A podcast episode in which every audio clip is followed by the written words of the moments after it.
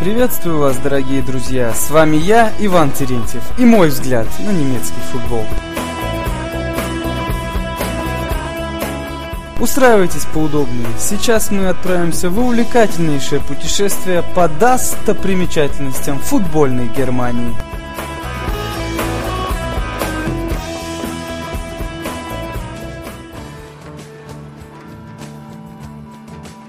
Третий подкаст. Это не юбилей, да и в начале пути рано думать о круглых датах. Но уже сложившуюся, ну за два предыдущих выпуска, традицию рассказывать о клубах Бундеслиги, давайте сегодня нарушим. Причиной тому является огромное количество талантливых немецких игроков, достойных внимания. Рассмотрим, конечно же, атакующую линию. Игроков, которые делают результат, заставляют совершать ошибки, плетут комбинации и частенько записывают свои фамилии на табло. Но вот парадокс. С форвардами, исполняющими роль столба, в Германии напряженка. Клоза и Гомес практически по очереди исполняют эту роль. Справляются они на ура.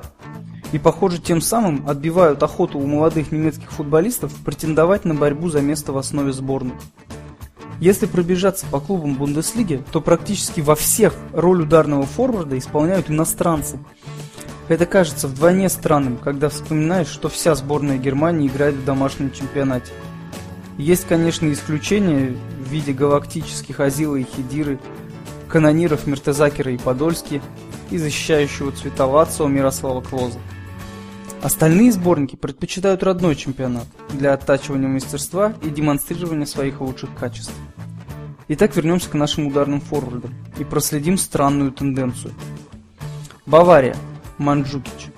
Причем стоит отметить, что его шансы остаться основным форвардом очень высоки. Дуэль с Гомесом предстоит увлекательно.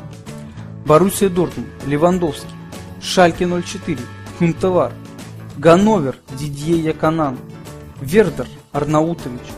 В Гамбурге вообще нет немецких нападающих. Хён Минсон, Руднев и Берг сменяют друг друга. И если в Дортмунде на лавке обитает немец Шибер, в Бремене в основе появляются Петерсон, в Мюнхене есть травмированный Гомес, то Ганновер, как и Гамбург, вообще без немцев в нападении. На замену готовы выйти Диуф и Абдалауэ.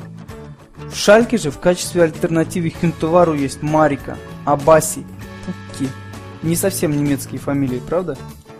В Штутгарте и Бишевич и Гарник держат на банке какао, между прочим, игрока сборной. Ну, в зависимости от настроения Йоакима Лёва. В свете всего вышесказанного просто героем выглядит единственный немецкий бомбардир, непререкаемый основной Ливеркузена Штефан Кислинг. Игрок с очень интересной судьбой. Он не относится к золотому поколению немецкой молодежи. В большей степени он скорее не оправдал выданных ему авансов. Но в Байере на него всегда делают ставку. Неспроста перед началом нынешнего сезона в Хофенхайм отправился Эрен Дердиок. И вроде все отлично лучший бомбардир одного из сильнейших клубов Германии. Надежда и опора множества тренеров, управлявшего клубом. Тем временем, в январе 2013 года Кислингу уже 29, а в его клубной карьере всего два коллектива – Нюрнберг и Байер. И пока нет перспектив развития. Потолок нынешнего Ливеркузена – борьба за Еврокубки.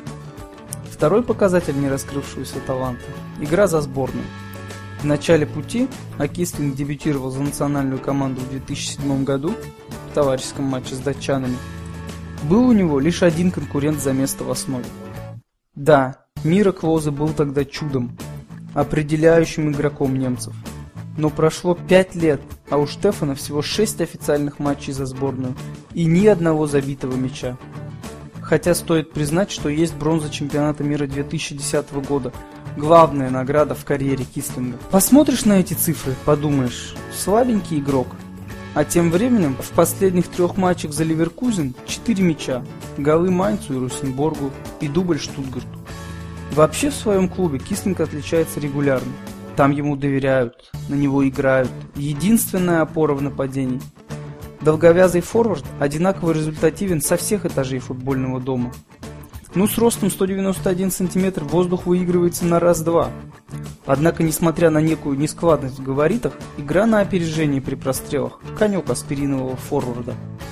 Есть и все другие атрибуты – поставленный удар, нацеленность на ворота, умная игра без мяча. Иногда проглядываются и сольные проходы с несуразным дриблингом. Вот таким получается краткий портрет единственного основного немецкого форварда из всех клубов Бундеслиги, претендующих на борьбу за чемпионство. Оценивая Кислинга, я чуть-чуть отвлекся от главной мысли, которую хотел до вас донести. Итак, мы уяснили, что с типичными центрфорвардами немецкого происхождения в Бундеслиге напряженка. В основном топчут газон штрафной соперника легионеры. И тут всплывает один интересный факт, как под копирку существующий практически во всех коллективах. Подносчиками снарядов являются чистокровные немцы. Можно сказать, в Бундеслиге местные работают на приезжих. Вот, к примеру, в Баварии Манджукич ловит на различные части тела передачи Кросса, Швайнштайгера, Мюллера. Шальке работает на Хюнтовара в лице Холдби, Хёгера, Джонса, Нойштеттера, Дракслера. Дортмунд усилиями Бендера, Кёля, Юндагана, Гетца и Ройса выводит на ударную позицию Левандовский. Для целой армии зарубежных нападающих в Ганновере стараются Шлаудеров, Шмидебах, Штиндель, Рауш. Список можно продолжать и продолжать.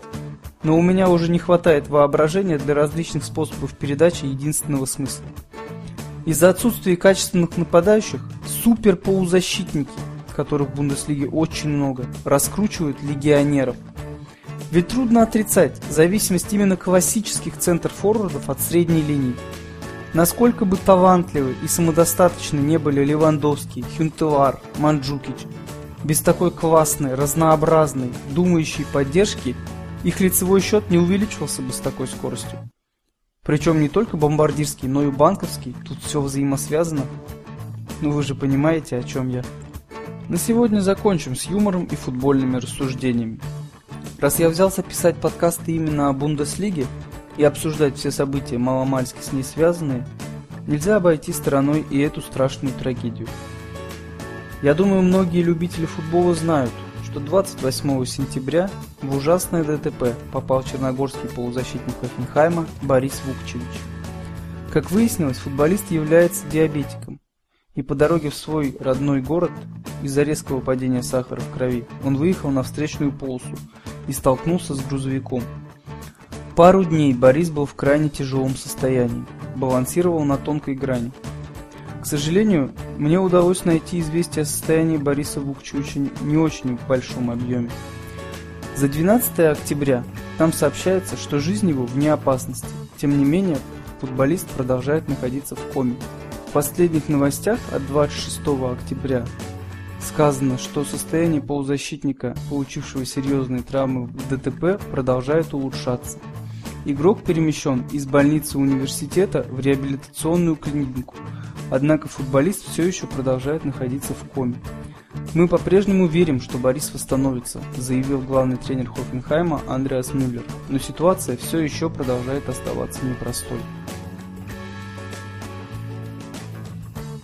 Мы со всеми слушателями подкаста выражаем Борису огромную моральную поддержку и заряд положительных эмоций. Очень надеемся на его скорейшее выздоровление. К сожалению, приходится иногда говорить о таких грустных вещах. Футбол знал с трагедией и пострашнее.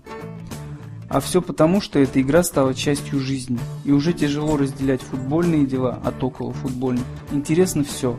Не осталось безразличия практически ко всем событиям. Все-таки футбол – это больше, чем игра.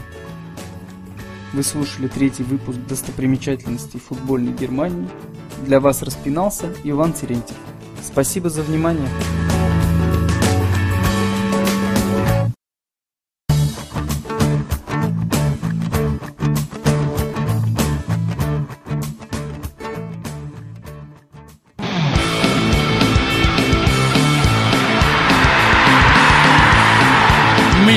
Audio presents